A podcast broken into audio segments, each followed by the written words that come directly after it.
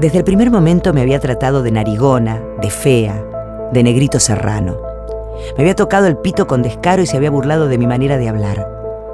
Estas de las cosas que te dicen hola con voz de marica y después son flor de camioneros, decía de mí. Y a pesar de la aceptación inmediata de la manada para conmigo, ella se tomó su tiempo para dejarme entrar en su vida. Nunca me saludaba, no me dirigía la palabra más que para someterme a sus burlas. Yo me ponía roja de vergüenza y enojo. Entendía que era mejor reírme con las demás, pero una cosa no quitaba la otra. Había que tener cuero de foca para que esos chistes no te dolieran, no te dieran ganas de que te tragara la tierra. Su particular sentido del humor era su manera de mantener a raya el dolor. Se reía de todo con una agresividad incontrolable. Nunca fue afectuosa, pero era encantadora. Estaba partida como un vaso de vidrio y con los bordes de sus heridas te lastimaba.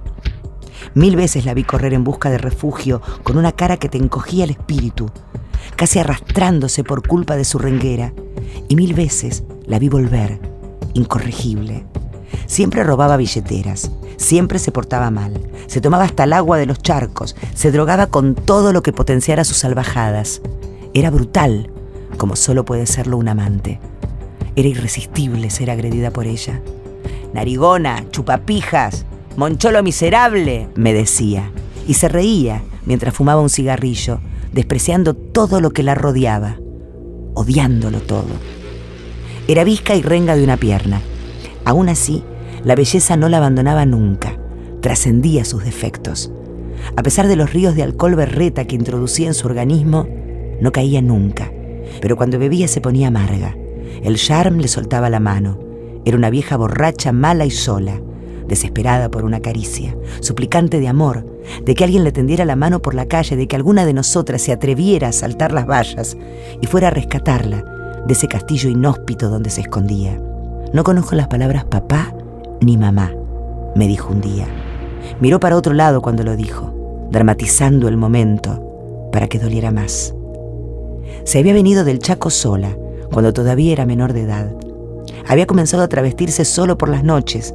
Tenía un trabajo de día, hacía changas, y los viernes y sábados por la noche se montaba como una reina, con todos los elementos que le proveía la pobreza. Un rejunte de telas de dos pesos anudadas de tal manera que simulaban escotes abismales, y minifaldas que no se sabía si estaban a punto de rasgarse o desmaterializarse en el aire. La lucha por la belleza nos había dejado a todas en los puros huesos, pero sabíamos que si nos descuidábamos, no sobreviviríamos ahí en el parque.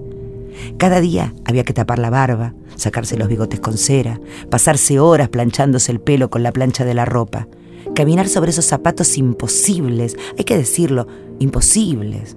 ¿Cómo pudo alguien en el mundo inventar esos zapatos de acrílico, tan altos que se podía ver el mundo entero desde arriba, tan altos que no daban ganas de bajarse de ellos, tan altos que los clientes pedían por favor que no te los sacaras y los lamían, esperando saborear un poco de esa gloria travesti, esa frivolidad tan honda, esos piezotes de varón coronados por zapatos de princesa puta.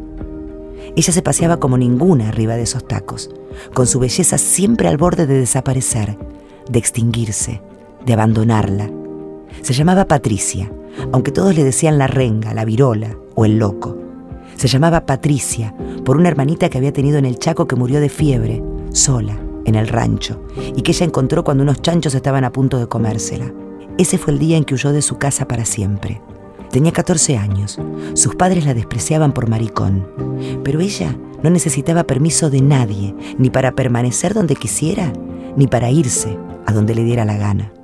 Le gustaba tener el nombre de su hermana muerta, me dijo. El mismo día en que me dijo que no conocía las palabras papá y mamá.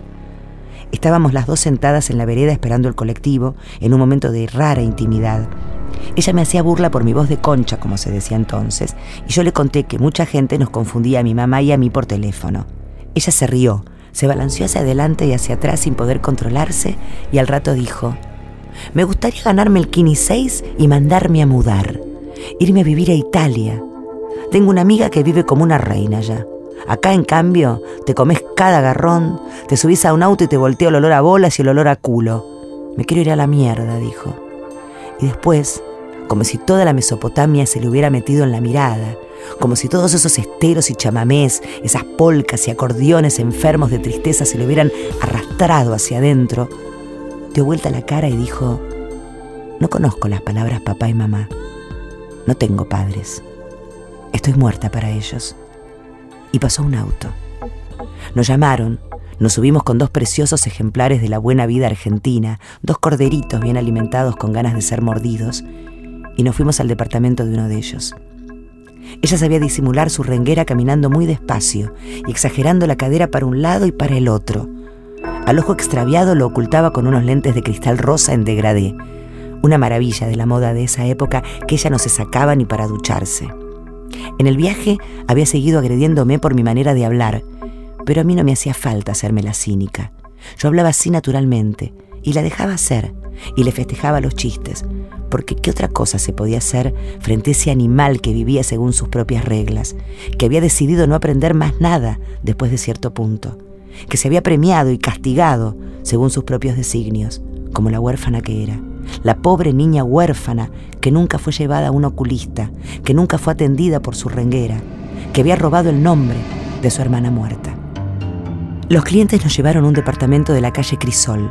Apenas el guardia de seguridad nos miró, ellos se rieron con malicia y se hacían chistes. Nos vieron entrar con los chicos, le decía uno al otro, y yo me sentí lastimada. Pero ella se agachó ahí mismo, en el ascensor, hurgó dentro de la bragueta del más lindo de los dos y comenzó a hacerle una francesa. El otro se puso nervioso. A mí siempre me tocaban los miedosos. Les pidió que pararan mientras el amigo trataba de sacarle los lentes rosados a mi amiga y ella le decía que no, que le habían operado de los ojos y no se los podía sacar por protección. El estúpido le creyó. Y cuando llegamos al departamento, estábamos en ese borde impreciso de las cosas, de no saber si nos iban a tratar bien o venía con cinismo la cosa. Yo quería irme. Ellos me parecían dos estúpidos monumentales. Uno estudiaba abogacía y el otro vaya a saber qué. Pero mi amiga puso sobre la mesa todo lo que llevaba encima y siempre andaba bien munida de cosas que te podían hacer flotar y les ofreció a los muchachitos y uno se puso como loco cuando vio esa tentación sobre la mesa y el otro, el miedoso, le dijo que se calmara, que para qué. Pero ese tipo de preguntas en determinados niveles de la evolución no tienen respuesta. La pato siguió insistiendo en que la vida era muy fea para estar de cara y el miedoso le gritaba que no se metiera y yo me figuraba que si él hubiera sabido darle una respuesta a la pato, la cosa hubiera llegado hasta ahí y basta. Pero hay millones de personas en el mundo que no saben responder preguntas de esa índole. De modo que mi amiga, además de pelear conmigo, se pone a pelear con el amigo de su chongo, porque no soporta absolutamente ninguna prohibición, la ofende estar presente cuando algo se prohíbe. Y el miedoso le dice que ellos no son drogadictos. Y yo hago la demanda de irme, pero la pato dice, vos te quedás acá. Y los dos chongos se ponen a pelear entre ellos. Todo por culpa de este puto, dice el estudiante de abogacía, y sin querer golpea a Patricia, que se indigna como un volcán y pega un salto y le araña la cara, y aprovecha para salir corriendo con la billetera de su chongo. Él cierra con llave el departamento y me dice que no me mueva de donde estoy. Y yo le digo que no tengo nada que ver, pero ellos están furiosos porque la pato le arañó la baby face al estudiante de abogacía. Y ahí es cuando se pone verdaderamente fea la cosa, porque yo quiero irme, pero ellos me zamarrean duramente del brazo y me sientan y se ponen cínicos. Ponen esa mirada de locos, capaces de cualquier cosa, y ahí es cuando yo pongo en alerta todo el cuerpo. Abro las branquias, erizo la pelambre y saco las uñas como para hacer flor de escándalo en caso de ataque. Pero ellos saben que les puedo hacer pasar un mal momento. Tengo todas las de ganar Pienso chiflar como una chancha, caminar por las paredes y tirar abajo lo que encuentre a mi paso. Toda la cristalería berreta de ese departamento de estudiantes con esos portarretratos familiares que me retuercen las tripas. Sé que si verdaderamente quiero, puedo darles la batalla que se merecen. Pero también es cierto que una pelea de esas siempre agota. Y me pongo cobardona y empiezo con la retórica. Apelo a falaces argumentos, les digo que no sé nada de la pato, que la conozco solo del parque, que no es mi amiga en realidad, que no sé ni dónde vive, como Pedro traicionando a Jesús. Pero ellos no me creen. El estudiante de abogacía está como loco porque la pato se llevó la billetera donde él tenía todas sus tarjetas, documentos y hasta la fórmula de la Coca-Cola. Yo tengo la brillante idea de decirle que quizá la tiró en la vereda al salir y él sale corriendo. Me deja sola con el miedoso y yo me aprovecho de la situación. Lo empiezo a calentar, le ronroneo en la oreja, le apoyo todo el cuerpo, levanto la cola por encima de sus ojos y la meneo, hasta que él cede y cede. y cada vez sé de más. Y nos vamos al cuarto y ahí terminó el trabajo. Y él no solo me paga, sino que me acompaña hasta la puerta y ahí siento la posibilidad de correr la frontera un poco más allá, de que la experiencia no se termine ahí. Y me encanta ese momento de peligro. Lo convenzo de acompañarme en el ascensor hasta abajo. Pasamos delante del guardia de seguridad que dice, ¿ya se va el señorito?